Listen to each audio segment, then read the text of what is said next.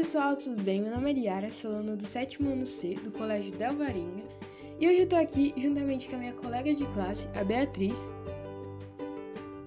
Oi, gente. Bom, e hoje a gente vai vir falar um pouquinho sobre consumismo e debater um pouco. Bom, para quem não sabe, o consumismo é a ação de comprar excessivamente e sem necessidade, sendo motivada por impulso ou desejo de comprar. Bom, nos tempos atuais e nos tempos de pandemia, tudo o que vemos em revistas ou em propagandas queremos comprar ou consumir.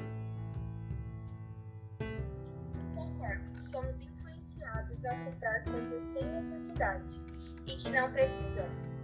Quando compramos por impulso, não ao menos sequer pensamos e depois acabamos nos arrependendo. O, cons o consumismo, além de despertar a ansiedade, pode acabar gerando mais dívidas a cada compra.